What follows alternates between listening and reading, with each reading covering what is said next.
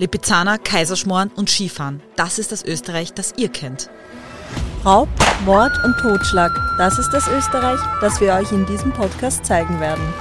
Willkommen zu Mordgeschichten, einem True Crime Podcast mit wahren Kriminalfällen aus Österreich. Wir sind Dalila und Hanna, zwei True Crime begeisterte Frauen, die sich entschlossen haben, endlich ihren eigenen Podcast zu starten. Denn es kann nie genug True Crime geben.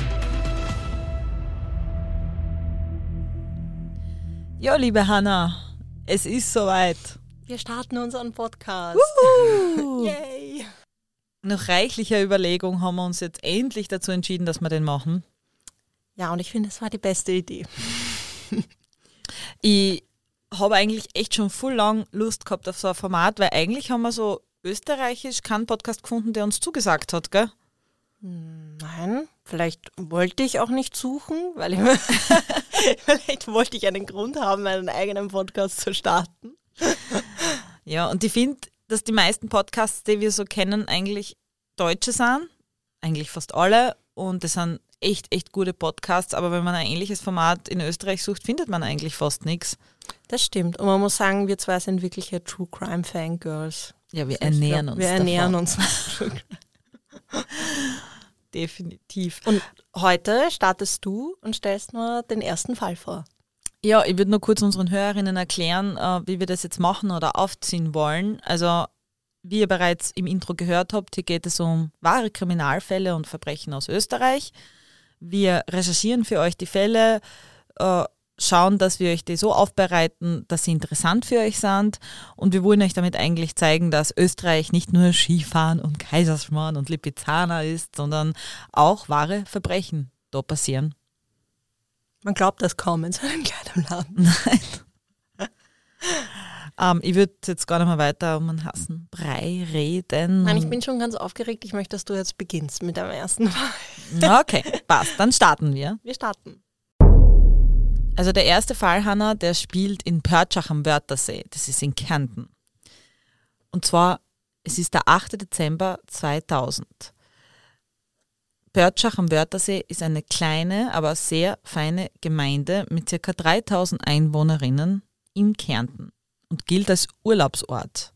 Der Primar Franz Wurst fand an diesem Freitag seine 78-jährige Ehefrau Hilde Wurst leblos in ihrer Villa. Er verständigte umgehend die Rettung, jedoch konnte nur noch der Tod der 78-jährigen Dame festgestellt werden. Man ging davon aus, dass die Hilde Wurst die Treppe hinuntergestürzt sei. Primar Dr. Franz Wurst war in Kärnten natürlich kein unbekannter Mann. Er war bis dahin der vermutlich bekannteste Kinderfacharzt Österreichs, welcher in der Kinderheilkunde an der Universität Wien tätig war. Nebenbei besaß Hans Wurst eine Privatpraxis und war auch als gerichtlicher Gutachter tätig. Weitere Bekanntheit erlangte er durch seine Fachliteratur. Also der hat irrsinnig viel Fachliteratur über Kinderpsychologie und so weiter und so fort geschrieben. Ihm wurde durch sein großes Zutun das Ehrenabzeichen, die goldene Medaille der Stadt Klagenfurt und das große goldene Ehrenzeichen des Landes Kärnten verliehen und der Paracelsius-Ring. Das ist von der Stadt Villach äh, eine Auszeichnung für wissenschaftliche Arbeiten. Ja, und nur zur Info, Klagenfurt und Villach sind alle Städte in Kärnten. Ja, genau. Die, die es nicht wissen. Und äh, dass das die Wienerin war, bin ich schon sehr stolz. Dementsprechend war die Aufmerksamkeit für diesen Unfall groß. Aber Hanna, das wäre jetzt kein True Crime Podcast, wenn ich dir einen Unfallhergang einer älteren Dame erzählen würde. Natürlich konnte man den Unfallhergang nicht klar erkennen und wie es so üblich ist in Österreich, wird bei bedenklichen Todesfällen die Leiche obduziert. Nun, jetzt konnte man bei der Obduktion aber schnell feststellen, dass Hilde nicht gestürzt ist, sondern erwürgt wurde. Ihre Leiche wies des Weiteren Verletzungen am Kopf, Gesicht und Brustbereich auf. Diese waren eindeutig einem gewaltsamen Einwirken zuzuordnen. Also ist man vom Mord ausgegangen. Moment, jetzt muss ich kurz mal nachhaken und nachfragen. Wurst hat seine Ehefrau im Haus gefunden, an, an Treppen. Ja, genau. also hat Also, er den Notruf gewählt und Ja, gesagt, genau. ja, seine Frau ist gerade bei der Treppe, äh, die Treppe runtergestürzt und ist tot. Genau, das war der Vorfall und Okay. sie haben auch versucht zu reanimieren. Sie waren dort da und sie war aber schon tot. Okay. Nach der Durchsuchung der Villa des Primars konnte des Weiteren ein Handtuch, in welchem noch ein anderes Tuch, blutgetränkt war, gefunden werden. Also das war so eingewickelt in diesen Handtuch. Und man hat halt angefangen, im Umfeld des Primars zu ermitteln. Personen wurden aufgenommen und auf weitere Beweise und Zeugenaussagen wurde gehofft. Wurst war zu diesem Zeitpunkt weiterhin der trauernde Ehemann und konnte zum Tathergang keine Angaben machen. Seine Aussage war nach wie vor, dass er am Freitag am Abend nach Hause kam und Hilde tot am Boden liegend vorfand.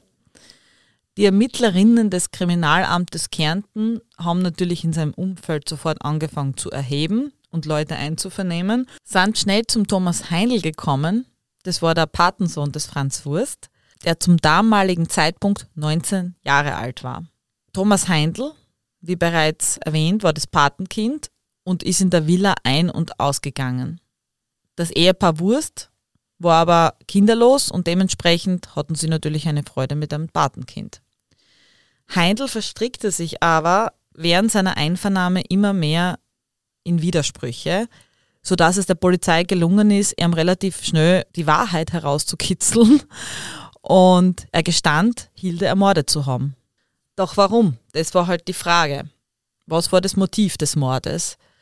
Die Ermittlerinnen standen zunächst vor einem Rätsel, denn immerhin war die Ehe nach außen hin scheinend sehr gut und man konnte sich eigentlich nicht vorstellen, warum Hilde und ihr Patenkind ein Problem miteinander hatten.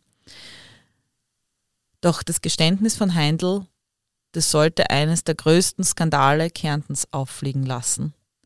Heindl gab an, dass er von Wurst zu dem Mord angestiftet wurde, da die Hilde ihnen beiden im Weg stand. Wurst hätte zum Heindl gesagt, dem muss aus dem Weg geräumt werden. Er erzählte dann weiter den Ermittlerinnen, dass er jahrelang von Franz Wurst sexuell missbraucht worden ist und im Laufe der Zeit die Chance gesehen hat, für seine sexuellen Dienste auch Geld zu verlangen und die hat er ihm auch bezahlt. Also zum Beispiel ein Zitat vom Heindl wäre, wenn mich der Professor angerufen hat, bin ich zu ihm und habe es gemacht. Wenn ich 50.000 Schilling verlangt habe, bekam ich 50.000 Schilling. Und wenn ich mehr wollte, dann gab es auch mehr.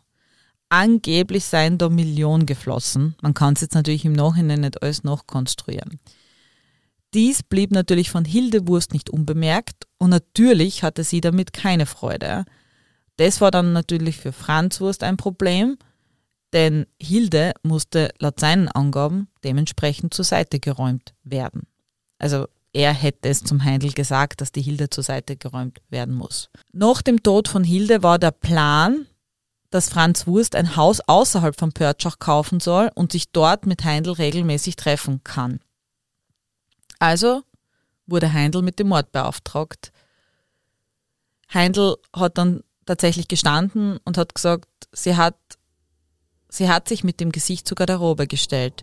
Ich habe sie bei der Schulter genommen und ihr das Acetontuch von hinten auf Mund und Nase gedrückt. Und dann habe ich mit aller Kraft das Tuch auf ihr Gesicht gedrückt. Sie hat nichts gesagt, nur ihre Hände waren bei meinen Händen. Es hat nur kurz gedauert, dann sind die Hände hinuntergefallen. Sie hat noch ein, zwei, dreimal gezuckt, dann hat sie sich nicht mehr bewegt.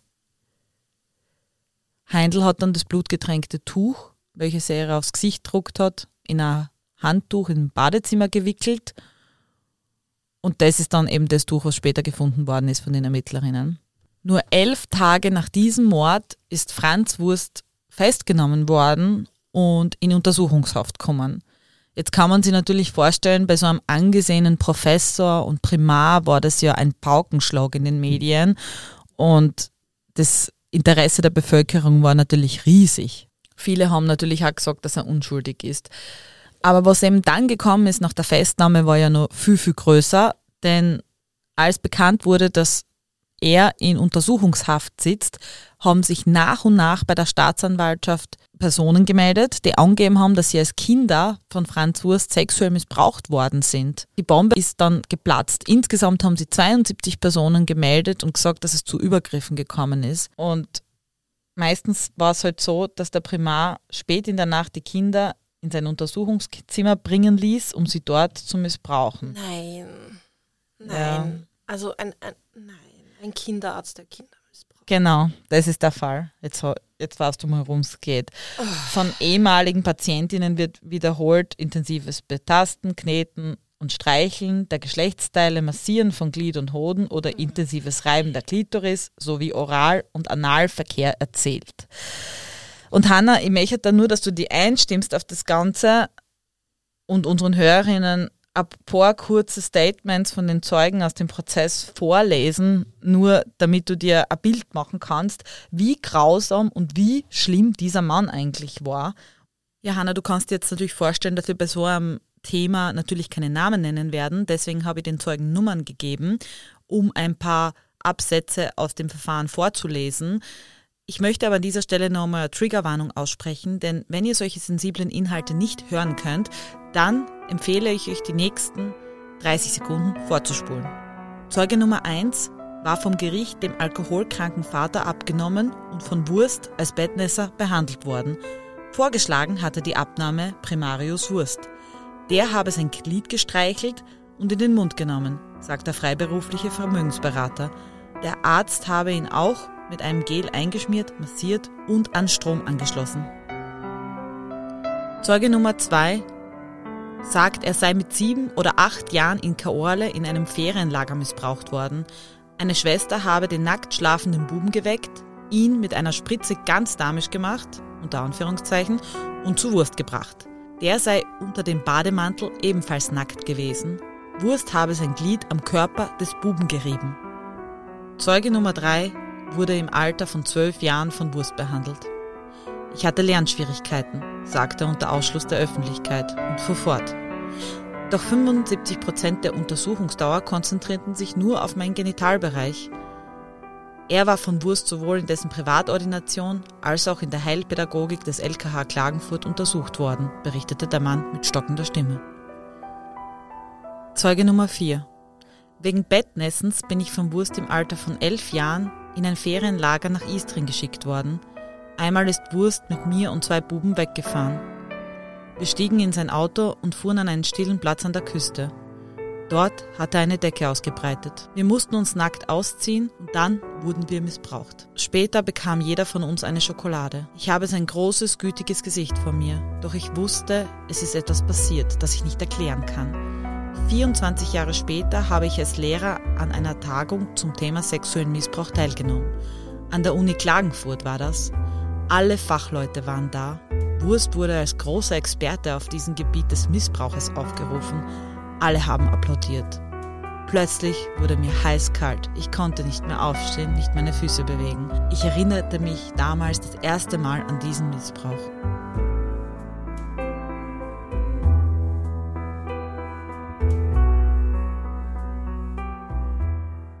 Ja, das Problem war jetzt aber natürlich, Wurst war unantastbar. Er war angesehen und es, der Prozess war dann natürlich dementsprechend aufsehenerregend. Zwei Jahrzehnte lang haben Kinder zum Beispiel schon ihren Betreuerinnen und Betreuern berichtet, dass es zu Übergriffen gekommen wäre, aber er hat es immer nur als Zuwendungstherapie gerechtfertigt. Dementsprechend ist er nie angezeigt worden. Das kann ja nicht sein. So jemand kann das sowas ja nicht machen. Und erst nach dem Mord und den zahlreichen Berichten von Kindern im Jahr 2000, die sie dann eben bei der Staatsanwaltschaft gemeldet haben, erst dann hat es gereicht, dass er endlich angeklagt wird. Ja, und, und ähm, Wurst wurde dann als Beitragstäter angeklagt im Mordfall seiner Frau, Als Bestimmungstäter. Bestimmungstäter. Also er hat den Heindl ja angestiftet, er soll das jetzt Ach so, machen. ja, dann war er Bestimmungstäter, okay. Genau. Der Unterschied zwischen Beitragstäter und Bestimmungstäter ist, dass der Bestimmungstäter jemanden zur Tat anstiftet, quasi der Anstifter. Und der Beitragstäter, das heißt eigentlich Mittäter bei uns, der führt die Tat unmittelbar gemeinsam mit dem ausführenden Täter aus. Das war jetzt einmal schnell erklärt. Also zum Beispiel, wenn einer am Mopedfahrer auf den Kopf schlägt und der andere ihm den Schlüssel zum Moped stiehlt, kriegt nicht der eine Körperverletzung und der andere Diebstahl, sondern gemeinsam kriegen sie einen Raub. Und da sind sie Mittäter. Top erklärt. Lilas Strafrechtstunde. Strafrechtsstunde. Also wir wollen auch ein bisschen in diesem Podcast euch immer so die Unterschiede erklären und ein bisschen die rechtlichen Rahmenbedingungen, damit ihr natürlich die Urteile und auch die Delikte besser versteht. Der Prozess ging natürlich über mehrere Tage und der war gar nicht so einfach. Weil Hanna, kannst du dir das vorstellen? Es hat sich da auch ein Pro-Lager gebildet. Ein Pro-Lager Was, mit, was pro? na, mit vielen, vielen Menschen, die gesagt haben, das kann gar nicht sein, dass der das jemals getan hat. Dem Professor wird Unrecht passieren oder Und ist Unrecht 72 geschehen. Personen lügen einfach so Ja. aus Spaß. Es wurde gesagt, dass die Kinder übertreiben, dass sie vielleicht damals das auch nicht verstanden haben, was diese Die Zuwendung, Zuwendungstherapie sie haben die Zuwendungstherapie nicht verstanden. So Stimmt, das ist das Problem von den Kindern, dass sie die Zuwendungstherapie nicht verstehen. Ja, und es war dann gar nicht so leicht. Sie haben die Zeugen sogar schützen müssen, indem sie ihre Namen eben ano- also anonymisieren. Wahnsinn, vor allem das ist echt noch nicht so lange her. Der Prozess hat 73 Verhandlungstage gedauert. Das Urteil fiel dann. Franz Wurst wurde zu 17 Jahren Haft verurteilt, aber nach vier Jahren entlassen worden aufgrund seines gesundheitlichen Zustands. Nein. Ja. Und starb anschließend im Alter von 88 im Pflegeheim. Also er hat sein letztes Jahr, als er entlassen worden ist, noch im Pflegeheim in Ruhe leben dürfen. Lila, ich weiß gar nicht, was ich dazu sagen soll. Heindl, wenn es dich interessiert, also der Mörder, der die Frau umgebracht hat, ist zu zwölf Jahren Haft wegen Mordes verurteilt worden. Dass er natürlich nicht mehr lang zum Leben gehabt hat, weil er zu dem Zeitpunkt schon sehr alt ist, war klar. Aber was der Staatsanwalt gesagt hat am Ende dieses Prozesses war sehr einprägsam und das finde ich auch. Er hat gesagt, Wurst darf nicht als Ehrenmann von dieser Welt gehen. Und das stimmt da, das ist er nicht. Er ist nicht als Ehrenmann von dieser Welt gegangen. Dementsprechend wurden ihm seine ganzen Medaillen und Ehrenabzeichen aberkannt und er hat eben die Verurteilung gekriegt. Heindl ist zu zwölf Jahren Haft wegen Mordes verurteilt worden, ist eben heute, da der Fall 22 Jahre her ist, schon wieder heraus. Die 48 Missbrauchopfer, die man dann auch wirklich zuordnen konnte, denen wurde eine Entschädigung von insgesamt 540.000 Euro zugesprochen. Und selbst nach der Urteilsverkündung hat Wurst sich an die Geschworenen gewandt und hat gesagt, es ist mir völlig unverständlich und wollte weitersprechen und dann ist aber vom Vorsitzenden unterbrochen worden und der hat gesagt, sie legen ohnehin Rechtsmittel ein. Wurst beteuerte bis zum Schluss seine Unschuld und hat bis zu seinem Tod keine Reue gezeigt und nichts gestanden. Ja, erster Punkt, Frechheit, dass der vier Jahre im Endeffekt nur im Gefängnis war für was? 48 verurteilte Fälle? 48, 48 ja, also Fällen genau, in verurteilt 48 Fällen ist er er verurteilt. Das hat man ihm nachweisen auch können, also nachweisen oder geglaubt hat man endlich. Sind 17 Jahre grundsätzlich schon eine Frechheit und dass er dann nach vier Jahren Das sicher auch so. auch wenn er alt und gebrechlich war. Also ich Ja. finde auch, dass 17 Jahre gar nichts ist, muss ich dir ehrlich sagen. Nein, nein. In 48 nachgewiesenen Fällen verurteilt und dann nur 17 Und der Jahre. Mord, und der und, Mord. Und der Mord. Also, Also das ist echt, das ist irre. Ich finde das auch so schlimm, wir haben ein bisschen über das Thema ja schon einmal gesprochen, dass damals, das waren halt die, was wird denn das gewesen sein? 80er Jahre, 70er, 80er Jahre. Ich weiß nicht, wollte man das nicht sehen, weil man kann mir ja nicht erzählen, dass man da nie etwas mitbekommen hat. Ja, man hat ja. die Patientin, die da äh, schreiend aus dem, oder das Kind, ich weiß nicht, das junge Mädel, ich Mhm. was glaube ich, da aus dem Arztzimmer gelaufen ist und, und eigentlich gesagt hat, ja, okay, der hat mich angegriffen und der ist ein Perversling. Ja, Und niemand hat ihr zugehört, weil ja. ach, ein angesehener Arzt, na sowas kann natürlich nicht sein. Na, es ist ja auch die Frage, ob damals, man weiß ja, Kirchenmissbrauchsskandale, Kinderheimmissbrauchsskandale, die hat ja alle, die waren ja alle zur ähnlichen Zeit. Ich verstehe nicht, warum da den Kindern so viel weniger Hör, Gehör geschenkt worden ist.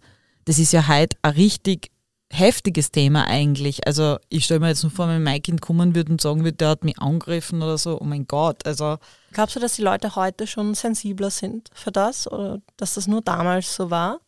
ich glaube ein Also bisschen. ich glaube auch. Ich glaube auch, dass das mittlerweile schon, dass man eher mal den Kindern glaubt und davon ausgeht, dass das stimmt. Ja, dass, da man, dass man da schon sehr sensibel handelt. Aber das ist ja jetzt noch nicht so lange her. Man na, hat diesen Kindern, das waren ja mehrere, einfach nicht geglaubt. Das ist einfach Ich verstehe es unvorstellbar. nicht. Ich meine, was was ich glaube ich ein bisschen schwer finde, ich glaube, dass viele Kinder, man hat ja das, ich habe dir den einen Part vorgelesen, wo der eine das nicht so richtig zuordnen hat können, was das eigentlich war, was der Herr Doktor mit dem gemacht hat. Und ich glaube, dass das bei vielen Kindern so ist, die, die kennen das vielleicht ab einem gewissen Alter. Sie wissen, dass es falsch ist, aber sie wissen jetzt nicht, sie können es nicht betiteln. Weißt du, wie ich meine? Ja, aber allein, dass ein Kind dann drüber spricht und sagt, das war, eine, das war unangenehm oder komisch oder das bedrückend findet, dann muss da ja was dran sein. Naja, die Kinder haben ja nicht alle gesprochen, die haben ja dann, okay. ähm, die haben ja dann später gesprochen, 20 Jahre später, da waren sie schon Erwachsene im Endeffekt. Dass es ihnen dann später ja. als Erwachsenen klar ist, ist mir klar.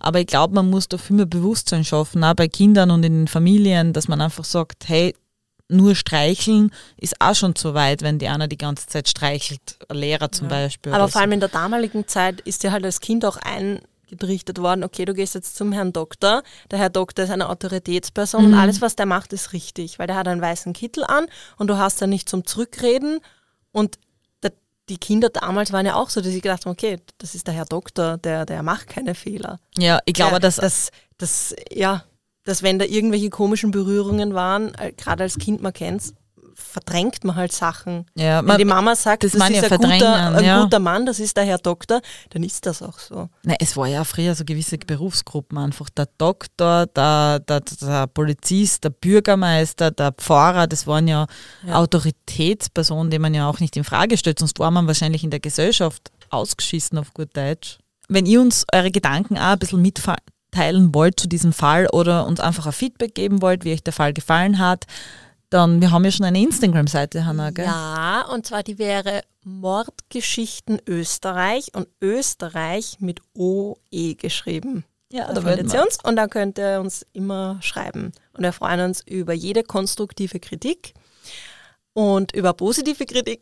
Und über Fallvorschläge freuen ja, uns. Aus Österreich. Aus Österreich, weil wir wollen uns ja auf Österreich ähm, fixieren. Fixieren, ja. Und wir wollen auch in Österreich bleiben. Wir haben einen Haufen Fälle schon im Petto, also ein paar Ideen. Es gibt genug, wir hätten es nicht geglaubt. Ja, was auch noch wichtig ist, wir, egal wo ihr uns hört, bitte abonnieren. Ja, bitte und, abonnieren. Äh, bewerten.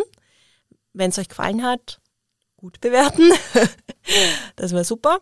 Und ja, und nächste Woche, nein, in zwei Wochen, zwei Wochen, in zwei Wochen stelle ich dann meinen Fall vor.